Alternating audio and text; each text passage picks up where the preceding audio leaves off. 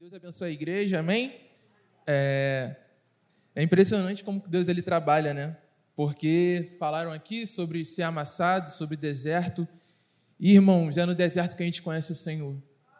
É no deserto que a gente realmente conhece o Senhor, porque o nosso coração está voltado para Ele. Jesus foi para o deserto. Moisés estava no deserto. Então, quando Deus coloca a gente no deserto, é porque Ele quer ter uma intimidade conosco e a gente sai diferente. Porque é no deserto que o nosso caráter ele é moldado. Eu quero convidar a igreja a abrir em Joel 2, falar um pouco. Toquem a trombeta em Sião, deem um alarme no meu santo monte, tremam todos os habitantes do país, pois o dia do Senhor está chegando, está próximo. É dia de trevas e de escuridão, dia de nuvens e negridão Assim como a luz da aurora se estende pelos montes, um grande e poderoso exército se aproxima, como nunca antes se viu, nem jamais se verá nas gerações futuras. Diante deles o fogo devora, atrás deles arde uma chama, diante deles a terra é como o jardim do Éden, atrás deles um deserto arrasado, nada lhe escapa. Ele tem a aparência de cavalo, como cavalaria atacam galopando, com um barulho semelhante ao de carros, saltam sobre os cumes dos montes como fogo crepitante que consome o restolho como um exército poderoso em posição de combate. Diante deles, povos se contorcem angustiados, todos os rostos ficam pálidos de medo. Eles atacam como guerreiros, escalam muralhas como soldados, Todos marcham em linha, sem desviar-se do curso. Não empurram uns aos outros. A cada um marcha sempre em frente. Avançam por entre os dardos, sem desfazer a formação. Lançam-se sobre a cidade, correm ao longo da muralha. Sobem nas casas, como ladrões entram pelas janelas. Diante deles, a terra treme, os céus estremecem, o sol e a luz escurecem, e as estrelas param de brilhar. O Senhor levanta a sua voz à frente do seu exército. Como é grande o seu exército, como são poderosos os seus os que obedecem às suas ordens. Como é grande o dia do Senhor, como será terrível. Quem poderá suportá-lo?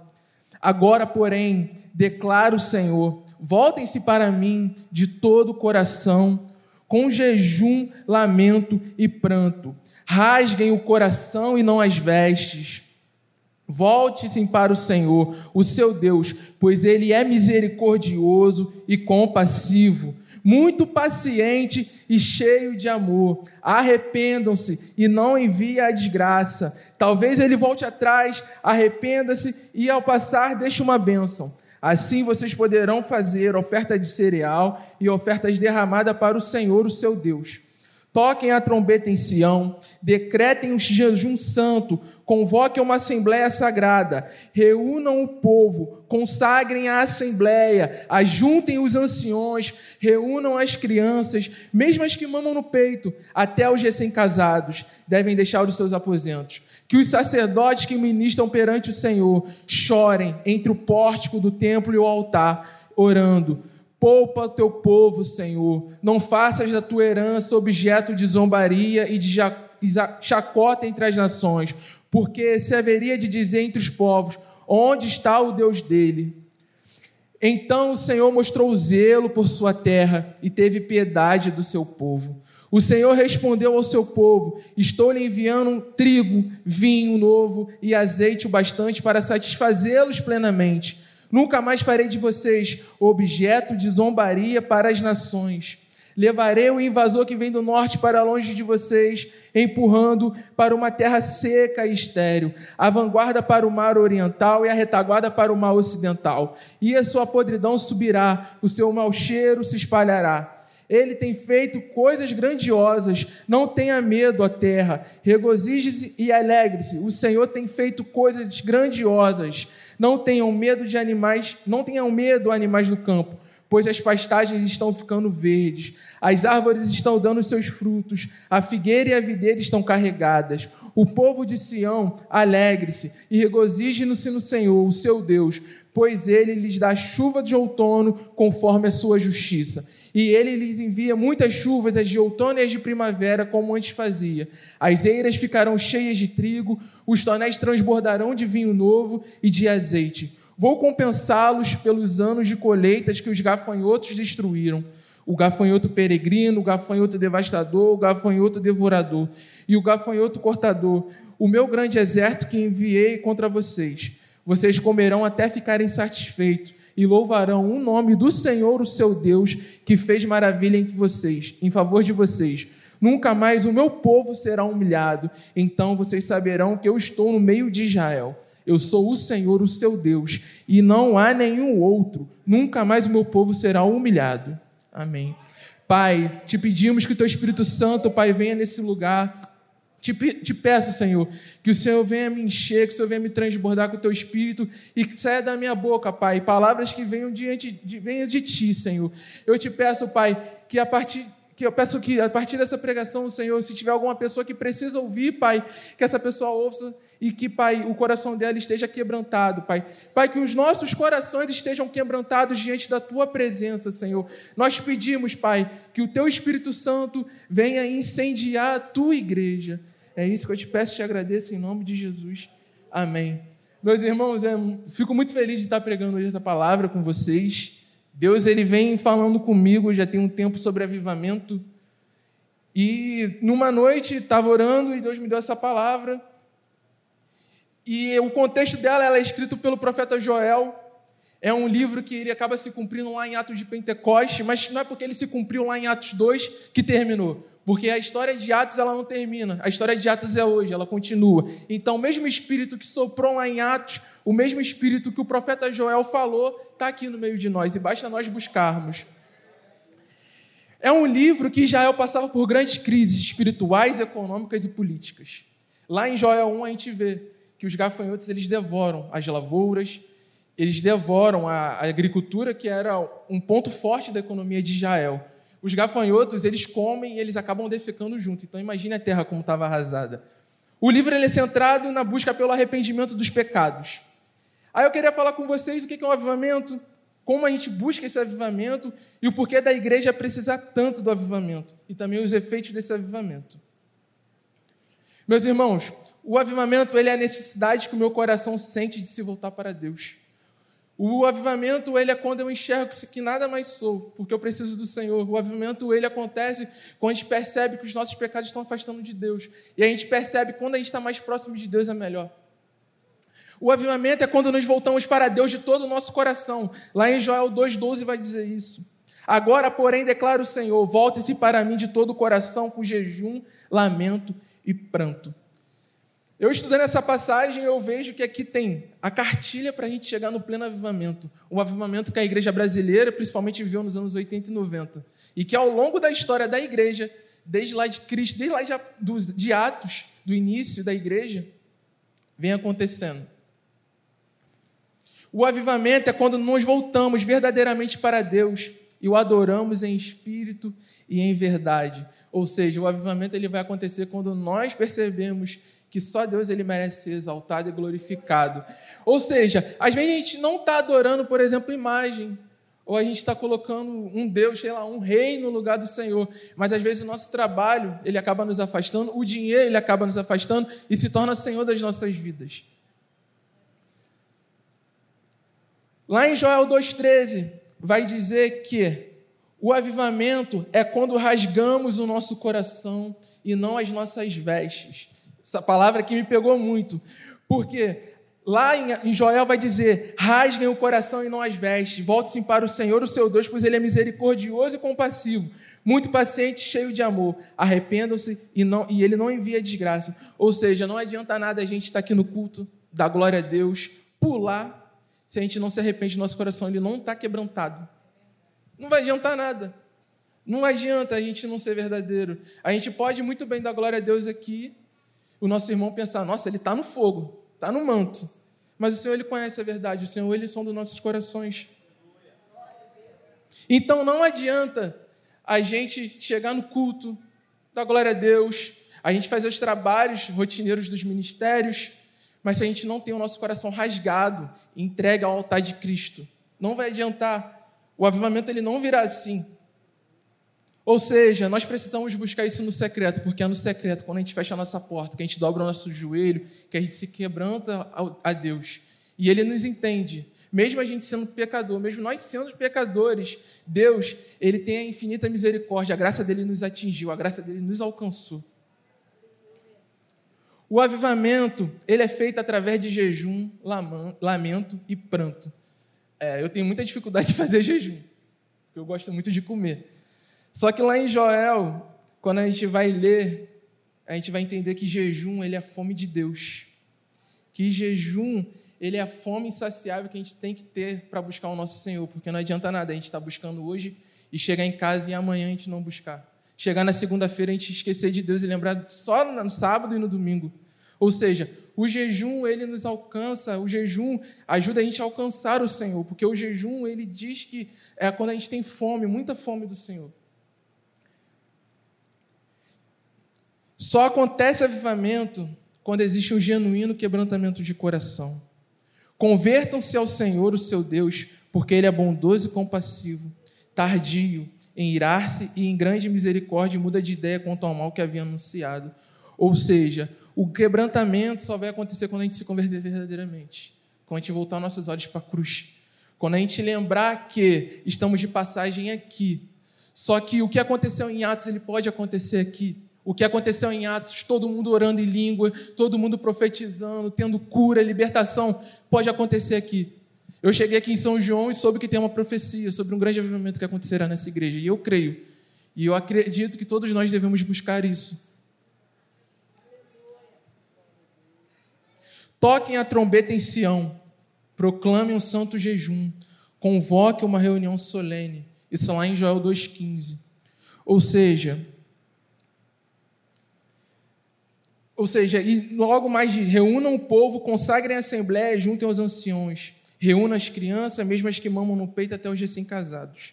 Gente, na cultura judaica, os recém-casados eles têm tipo um ano, um ano sabático, que eles não precisam se envolver. Ou seja, quando Deus ele fala aqui para os recém-casados voltarem, é porque está pegando fogo, está acontecendo alguma coisa. Porque pela tradição judaica, o casal ele tem um ano, para eles não se envolverem focarem neles, para eles usufruírem daquilo que Deus preparou, sabe? E Deus ele fala para voltar até as crianças que mamam o peito. Ou seja, a igreja ela tem que estar tá assim. A igreja tem que estar tá com as crianças correndo, porque as crianças também, elas passarão pelo avivamento. As crianças também elas profetizarão, as crianças também elas falarão em línguas. Ou seja, é um dever de toda a igreja o avivamento acontecer. Mas também da liderança da igreja, não só o pastor, mas do corpo todo da liderança. Meus irmãos, a trombeta em Sião remete, é, remete que tocará dentro da igreja. O avivamento começa dentro da igreja. O jejum, o arrependimento e um coração quebrantado também começará dentro da igreja e não lá fora. O arrependimento de pecados começará por nós. Como que a gente vai pregar alguma coisa lá fora se a gente não vive isso? Eu estou falando isso para mim também, porque é difícil ser cristão, não é fácil. Como que a gente vai tocar o mundo se as pessoas veem, pô, se é, isso aqui é ser cristão, melhor ficar aqui, não estou perdendo nada. Ao longo da história da igreja, avivamentos aconteceram, começaram dentro da igreja. E quando começa dentro da igreja, as pessoas vão para a rua, as pessoas olham o rosto desses crentes e veem a glória de Deus. Assim como aconteceu com Moisés quando desceu do monte. Vem a glória resplandecendo. E fala, eu quero esse Deus também.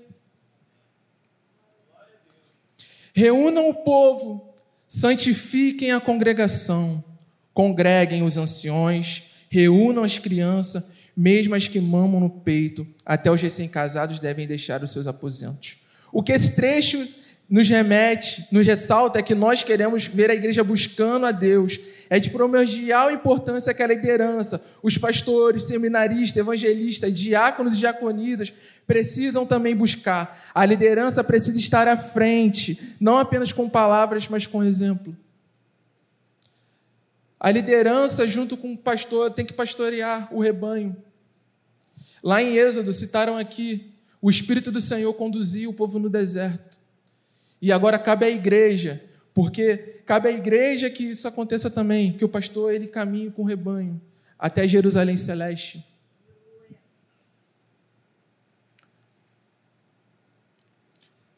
Quando o Senhor ele diz, até os recém-casados devem deixar os seus aposentos, está relacionado à tradição judaica, como que eu disse. E aqui foi um ponto muito importante quando eu estava meditando sobre essa palavra. Meus irmãos, aqui a gente vê que a busca de Deus é tão mais importante, prioritário, que os noivos devem interromper esse direito que tinham os recém-nascidos, casados, recém-nascidos, e os que ainda precisam se amamentar, as viúvas e os órfãos. Todos precisam buscar ao Senhor a sua misericórdia, ninguém pode ficar para trás. Quando em Joel ele fala isso sobre crianças, sobre os casados, sobre as viúvas, os órfãos, a gente vê a importância do avivamento. O avivamento pleno ele acontecerá quando Jesus voltar. Amém? Mas a gente pode buscar isso. Lá em Pedro diz que a gente tem que estar ansioso, a gente tem que apressar a volta do Senhor. Irmãos, todas as igrejas que aconteceram na história da igreja, todas as igrejas que aconteceu o avivamento, elas foram mudadas. O avivamento ele acontece não porque a gente faz uma semana de avivamento, a gente faz um culto de avivamento, mas o avivamento ele acontece com uma mudança. O evangelho ele nos traz a mudança. É uma mudança que resplandece no mundo. É uma mudança que sai das quatro paredes. É uma mudança de vida. Lá em Atos 2:28, como eu 2:38, como eu disse, acontece o, o Espírito Santo desce e o apóstolo Pedro, lá no, no versículo 38, ele responde. Pedro respondeu: Arrependam-se e cada um de vocês seja batizado em nome de Jesus Cristo para perdão dos seus pecados e receberão um dom, no Espírito, um dom do Espírito Santo.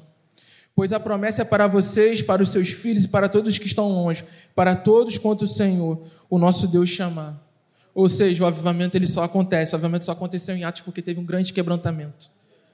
As pessoas reconheceram que eram pecadoras, as pessoas se arrependeram, se batizaram. E eu estou falando do batismo descer nas águas não, porque primeiramente o batismo acontece aqui. Paulo em Romanos ele vai dizer isso. É interior e depois exterior.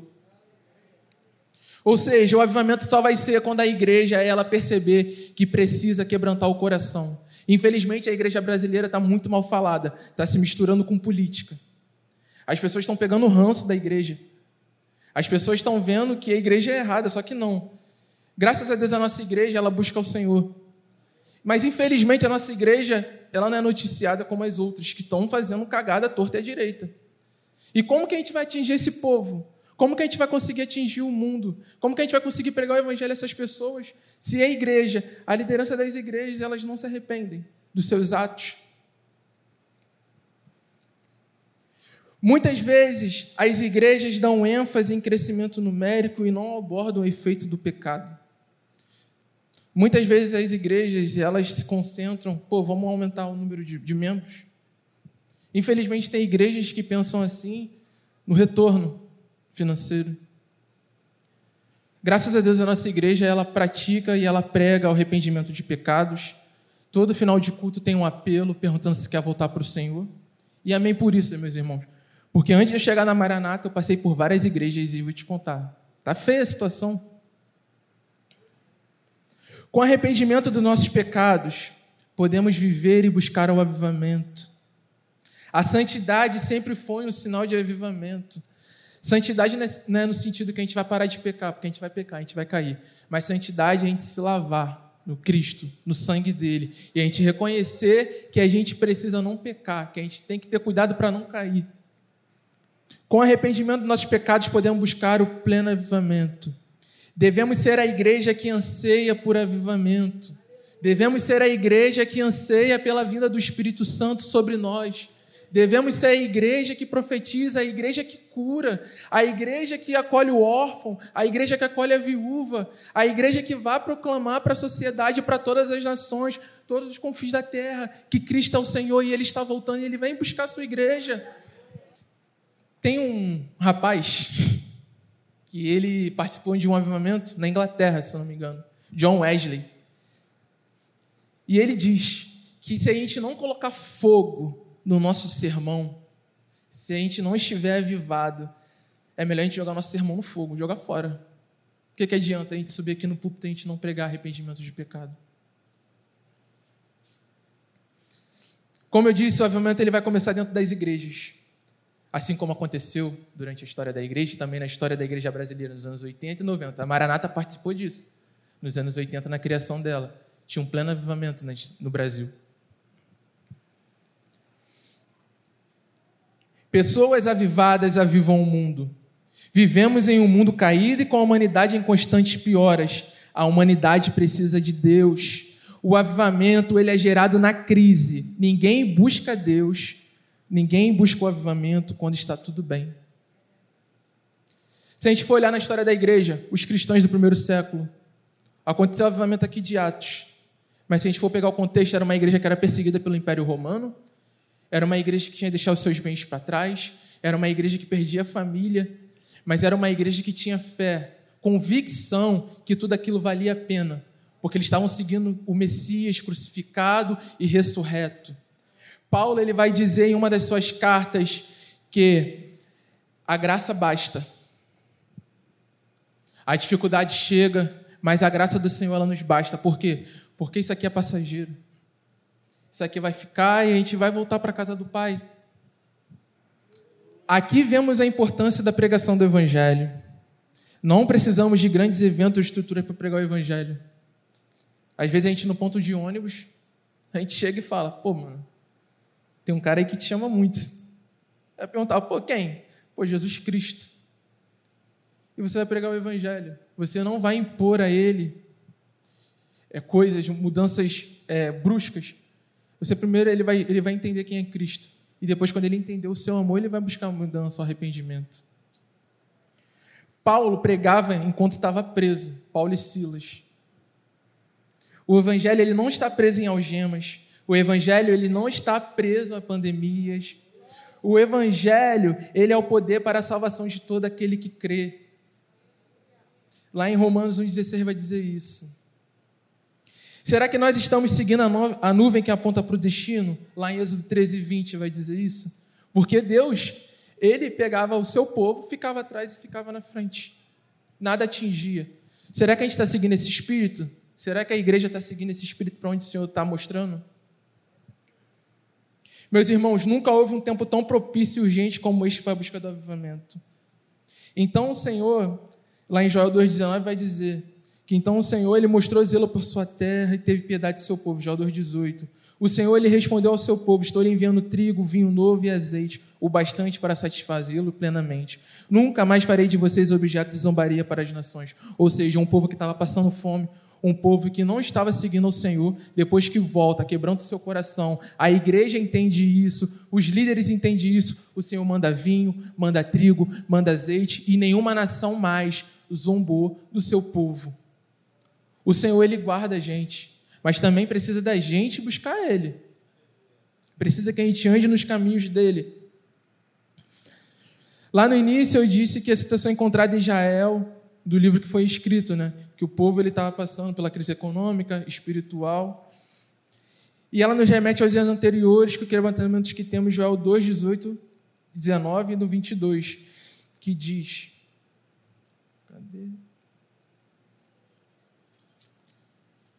Então o Senhor mostrou zelo por sua terra e teve piedade do seu povo. O Senhor respondeu ao seu povo: Estou lhe enviando trigo vinho novo e azeite o bastante para satisfazê-lo plenamente, e nunca mais farei de vocês objeto de zombaria para as nações. Levarei o invasor que vem do norte para longe de vocês, empurrando para uma terra seca e estéril, vanguarda para o mar oriental e retaguarda para o mar ocidental, e a sua podridão subirá e o seu cheiro mal se espalhará. Ele tem feito coisas grandiosas, ou seja, quando a gente busca o pleno avivamento, a gente será perseguido, porque o inimigo ele não vai deixar por isso.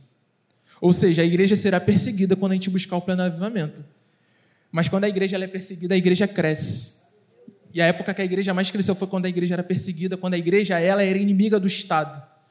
Por quê? Porque o evangelho, meus irmãos, ele muda a vida da pessoa, ele muda o pensamento da pessoa, ou muda o pensamento como a pessoa enxerga o mundo.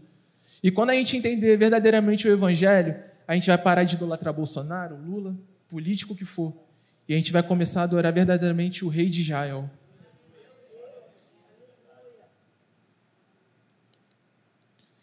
Isso também sinaliza a igreja de Cristo. viveremos maravilha quando buscarmos o avivamento.